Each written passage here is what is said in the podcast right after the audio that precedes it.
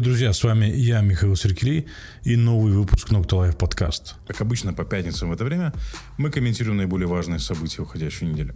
Сегодня 2 февраля, и мы не можем не прокомментировать те самые гагаузские референдумы, которые были организованы в Грузии 10 лет назад – как российская провокация против независимости, суверенитета и европейского пути Республики Молдова. Мы бы, возможно, не вспомнили эти референдумы. Тем более последние три года региональные власти в Гагаузии усиленно пытались сделать вид, что их не было. Однако в этом году Шоровская Шушера в Гагаузии воскресила этого монстра Франкенштейна и пытается э, представить это как величайшее достижение и чуть ли не пик развития гагаузского народа. Американцы, например, гордятся тем, что отправили человека на Луну. Итальянцы гордятся достижениями эпохи Возрождения. Молдаване гордятся своими великими культурными деятелями, такими как Михаил Венеску и Юджен Дога, например. А в Гагаузии гордятся тем, что провели два фейковых референдума, а по сути оболванили гагаузский народ. Последнюю неделю из всех утюгов местной шоровской пропаганды, частью которой, к сожалению, стала и общественная телерадиокомпания ГРТ, говорили о десятилетий этих самых референдумов. Как мантру повторяя, что 10 лет назад гагузы продемонстрировали единство, сплоченность и свою волю. На ГРТ запустили целый телерадиомарафон, приуроченный к этой дате, которую в 2019 году Народное собрание очень оригинально в кавычках назвало Днем народного единства и объявило этот день выходным. Весь этот информационно-пропагандистский марафон закончился сегодня маршем и митингом в центре Камрата. Примечательно то, как велась подготовка к этому маршу и митингу. Мы писали о том, что Шоровская Шушера пыталась обязать учителей и учеников старших классов принять участие в этом марше и митинге и приехать на него на школьных автобусах. Соответствующий приказ был издан начальником Главного управления образования Гагаузии Натальей Кристевой, который она впоследствии отменила после того, как мы придали его огласке. Однако наши источники утверждают, что многих учителей все же свезли на сегодняшний марш и митинг. Хочу обратить внимание на то, кто был хедлайнером этого мероприятия. Многие забыли, но я хочу напомнить, что главными двигателями так называемых референдумов 10 лет назад был Михаил Формузал, Валерий Неогла, Леонид Добров, Иван Бургуджи, местный актив ПКРМ. Позже подключились Ирина Влах и партия социалистов. Однако никто из них не выступал сегодня на этом торжестве народного обмана. Как в известном изречении Жоржа Жака Д'Антона «Революция пожирает своих детей». Кто же выступал на этом празднике безумия сегодня? В первых рядах марша шагали люди, которые в 2014 году ни о референдуме, ни о Гагаузии не думали. А некоторые, может, даже и не знали, где находится Гагаузия. Я имею в виду Евгению Гуцул, Марину Таубер и Виктора Петрова. В первых рядах был и Николай Дудогла, который тогда не поддержал так называемые референдумы и назвал их незаконными. На сегодняшнем митинге выступали люди, которые 10 лет назад были маргиналами гагаузской политики и по большому счету остаются ими и сегодня. Михаил Влах, Иван Бессараб, Иван Кольчик и какой-то неизвестный писатель из Вулканешта. Также на митинге выступали Дмитрий Константинов и Табуретка Шора. И что самое главное, ни одного представителя Чадырлунского района среди выступающих э, и хедлайнеров марша не было. Это демонстрирует, насколько деградировал политический класс Гагаузии до маргиналов типа Михаила Влаха и Ивана Бессараба. Также это демонстрирует то, насколько политические лидеры Гагаузии стали нерукопожатными не только для международных партнеров и центральных властей из Кишинева, но и для гагаузских политиков предыдущих поколений. Может, приличная встреча Ирина Влах и Михаил Формузал и здороваются с ними, но явно не хотят светиться рядом э, в таких мероприятиях и вообще каких-либо других. Также это говорит о том, что среди гагаузов нету массовой поддержки у этого так называемого праздника и у так называемых референдумов. Все, что пыталась сделать шоровская пропаганда в последнюю неделю, это как можно больше надуть этот мыльный пузырь и придать видимость народной поддержки этим референдумам. Мы не будем подробно комментировать тот поток сознания, который э, звучал со сцены на этом празднике безумия. Например, вот как вот это. Русский народ 98% проголосовал за евразийский э, с ближайшим евразийским дивизионом. Народ потерял практически все. Он потерял свою государственность, он потерял те традиционные ценности, которые им дали родители, потому что сегодня мы видим, как нетрадиционные ориенталы эти, я даже не знаю, как их называют, они маршируют. Я уж не знаю, чем Михаила Влаха задели кошки породы ориентал. По мне так очень милые животные. Есть и другие моменты, мимо которых я не мог пройти. Давайте посмотрим. Я не могу не обратиться к молдавскому народу. Уважаемые братья, мы веками живем рядом. И хочу вам сказать, что у вас вчера забрали ваш язык. Вы промолчали. Завтра у вас возьмут национальность. Но уже будет поздно. Мы какой язык изучаем? Чужого государства. Кто мы вообще такие? Предки нам что оставили? Кстати говоря, в Молдове есть два народа. Есть молдавский, титульный, и второй какой? Гагаузский. А остальные все нацменьшинства.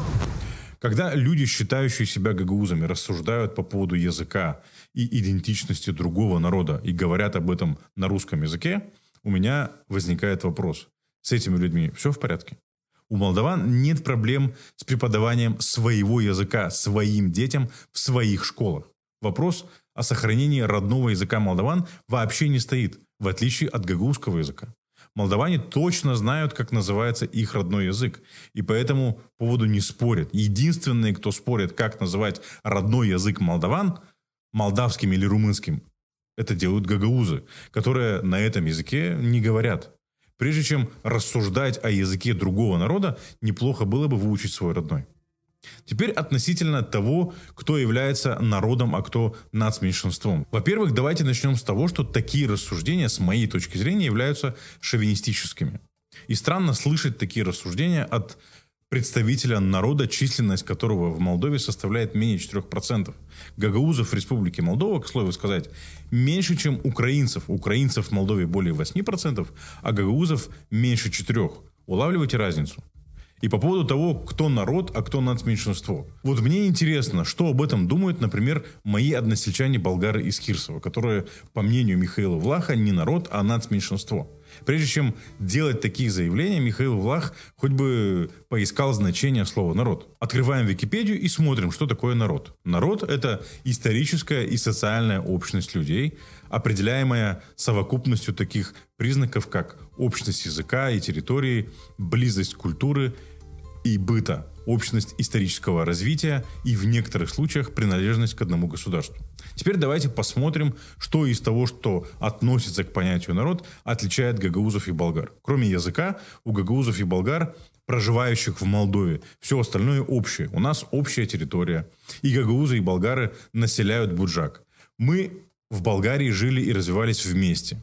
Из Болгарии мы вместе переселились сюда и начали колонизировать Южную Бессарабию. Культура и быт у нас практически идентичны. У нас одна религия, и мы проживаем в одном государстве. И я не думаю, что болгарам приятно слышать, как Михаил Влах недвусмысленно намекает на то, что болгары ниже по статусу, чем гагаузы. И не только болгары, но и другие нацменьшинства Республики Молдова. Слушаем дальше и слышим, как эти же люди с этой же сцены говорят о единстве и сплоченности Гагаузии и что в Гагаузии есть место для всех. Кстати, не знаю, случайно или нет, но кроме гагаузов на этой сцене никто не выступал. На этом же празднике безумия и в рамках кампании по э, возрождению этого Франкенштейна неоднократно говорилось о том, что это народный праздник. Но ни до, ни во время этого праздника безумия мы не видели намека на то, что это народный праздник или что-то отдаленное, напоминающее это. Подтверждением этому является то, что людей туда фактически сгоняли, а также то, как все бодро разбежались по автобусам после того, как завершились выступления и даже не остались на концерт. Так если это всенародный праздник, почему люди не праздновали? Судя по всему, народу не до веселья. О том, что людей сгоняли, свидетельствуют и приказ Кристевой, и наши источники, и сами люди, которые были на этом мероприятии и общались с нашими журналистами. Для нас, людей, которые наблюдают за этим изнутри, из Гагаузии, попытки представить это как народный праздник неубедительны, потому что в обществе нет такого запроса, и ему неоткуда взяться. Но зато Шоровская Шушера создала очень хорошую картинку для российских ТВ, которые сейчас будут рассказывать сказки о том, как в Гагаузии ностальгируют по референдуму и ждут Россию. Россию кто-то, может, и ждет, но по референдуму не тоскуют точно, потому что уже убедились, что результаты референдума это фикция. От этих референдумов Гагаузия не получила ничего, и люди прекрасно это видят. Люди видят, что никакого таможенного союза нет, и об этом таможенном союзе не вспоминают даже в самом таможенном союзе. А теперь давайте э, перейдем к сути того, что было 10 лет назад и что было сейчас. Если коротко, и 10 лет назад, и особенно сейчас, гагаузские политики выставляют гагаузский народ полными глупцами. Сразу хочу оговориться, я не считаю, что гагаузы глупцы. Я лишь говорю о том, что действия шоровской шушеры всех нас такими выставляют. Гагаузский народ в данном случае является жертвой своих же фобий и жертвой манипуляций со стороны гагаузских политиков и шоровской пропаганды. А гагаузских политиков, которые стояли у руля этих процессов 10 лет назад и стоят сейчас, я считаю циничными политическими проходимцами, которых купили не за 30, а за 300 серебряников. А в некоторых случаях они являются просто полезными идиотами. Я бы понял такую эйфорию по поводу референдума 10 лет назад, когда мы были в розовых очках и не до конца понимали, какие планы вынашивал э, путинский режим. Хотя весной 2014 года уже было понятно, какие планы вынашивает путинский режим. Достаточно было присмотреться к тому, что Россия делает на Донбассе и в Крыму. Признаюсь честно, даже я, который сразу же, как только было объявлено о проведении так называемых гагаузских референдумов, заявил тогда, что они незаконны. Даже я тогда был склонен видеть в этих э, референдумах некие позитивные моменты для Гагаузии. И даже в некоторых случаях открыто заявлял, что несмотря на то, что эти референдумы были незаконными, они привлекли Гагаузии внимание и международную поддержку. Хотя изначально ничего хорошего из этих референдумов не могло получиться, потому что эти референдумы были порождены людоедской политикой Кремля. Легли на благодатную почву э, продажных гагаузских политиков и запуганных гагаузских жителей. Поэтому ни о какой воле гагаузского народа и речи быть не может, поскольку эти так называемые референдумы и его результаты, если им вообще можно верить, были волей навязанной гагаузскому народу Кремлем благодаря массированной и растлевающей человеческое сознание российской пропагандой. 10 лет назад гагаузам особо неоткуда было информироваться, потому что в Гагаузии тогда и долгое время после этого не было альтернативных источников информации на русском языке. Все, что они знали, я имею в виду все, что гагаузы знали о событиях в Украине и э, о Майдане, об аннексии Крыма, о событиях на Донбассе и европейской интеграции Молдовы и Украины, они черпали из российских телеканалов или молдавских русскоязычных каналов, проплаченных Кремлем. Но сегодня, 10 лет спустя, после того, как началась полномасштабная война в Украине, и преступная людоедская война Путина против украинского народа. Стало очевидно, что эти референдумы были не про волеизъявление гагаузского народа. Давайте вспомним, что в 2014 году происходило до, во время и после так называемых гагаузских референдумов. То, что происходило в Гагаузии тогда, происходило по тем же лекалам, что в Крыму и на Донбассе. Первая ласточка в виде референдума прилетела в Гагаузию, потом в Крым, а потом Россия провела такие же псевдореферендумы на Донбассе. Все эти так называемые плебисциты сопровождались военной составляющей. В Крыму это были так называемые зеленые человечки из числа э, военных Черноморского флота. На Донбассе это была диверсионная группа Гиркина-Стрелкова. Сегодня достоверно известно, что если бы не диверсионная группа Гиркина-Стрелкова, то никаких ДНР и ЛНР не было бы. Иными словами, жители Донбасса не взяли в руки оружие против Украины. Войну на Донбассе против Украины развязали диверсанты из России из числа группы Гиркина-Стрелкова. В этом признался сам Гиркин и неоднократно об этом заявлял. Если кто забыл, то в Гагаузии были попытки организовать то же самое. Как многие помнят, в Гагаузии после референдумов э, вербовали молодых людей и отправляли в тренировочные лагеря в России, где обучались стрельбе и диверсионной деятельности с целью вернуть их обратно и организовать диверсию э, для создания на территории Южной Бессарабии так называемой Буджакской республики, включающую землю суверенных Молдовы и Украины курировали вербовку э, несостоявшихся диверсантов члены исполкома и Народного собрания. Единственное, что спасло Буджак от донбасского сценария, это то, что у нас нет общей границы с Россией. И то, что украинский народ не дал э, раковой опухоли в виде ЛНР и ДНР развиться э, в Новороссию, охватывающую весь юго-восток Украины вплоть до границы с Молдовой. Люди, которые организовывали все это в Гагаузии в 2014 году, прекрасно понимали, во что они нас втягивают. Им явно было наплевать на тот таможенный союз, как и на Гагаузию. Достаточно посмотреть на Михаила Формузала, который тогда вышел с инициативой о проведении этих референдумов. После окончания своего башканского мандата Михаил Формузал почему-то уехал с семьей жить в Германию, то есть в Европейский Союз, а не в таможенный союз, за который так активно призывал голосовать гагаузов. И по сей день мы не слышали от Михаила Формузала никакого сожаления и какой-либо рефлексии по поводу этих референдумов и той вакханалии, происходившей в Гагаузии в 2014 году которой он был причастен и которая имела все шансы привести к кровопролитию в Гагаузии, аналогичному тому, что мы наблюдаем на Донбассе, начиная с 2014 года. И еще раз повторюсь, только благодаря Украине этого здесь не произошло.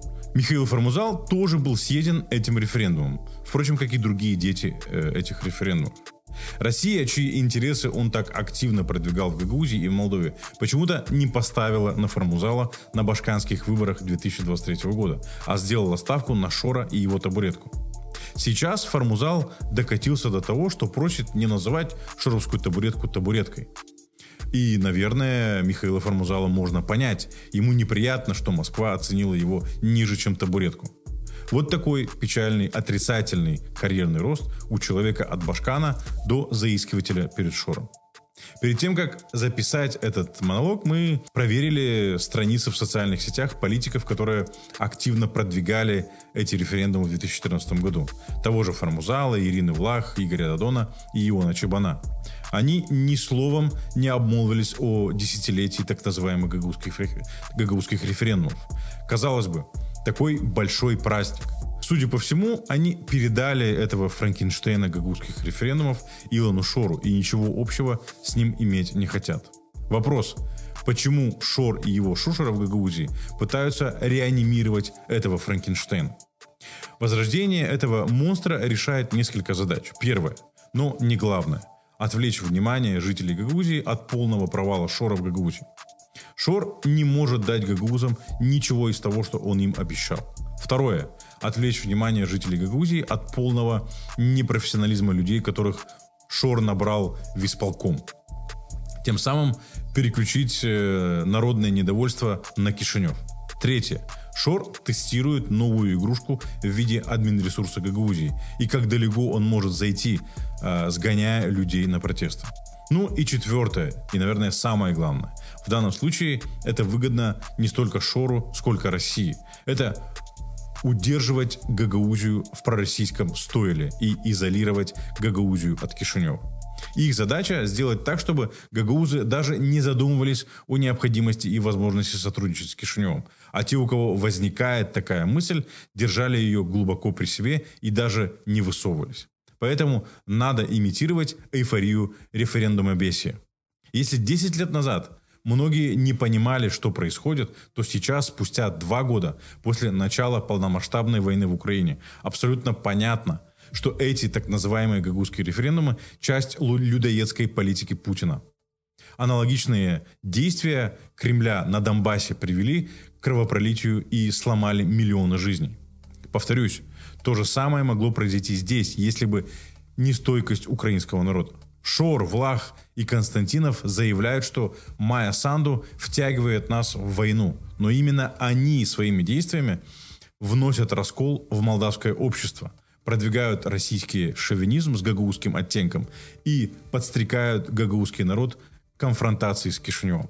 Зачем воскрешать эти референдумы и доставать их, их из нафталина, когда в нескольких километрах от Этулии падают российские дроны и ракеты? Зачем их воскрешать, зная, что они были направлены и против Молдовы, и против Украины, и были частью российского сценария, который мог привести к кровопролитию и захвату молдавских территорий?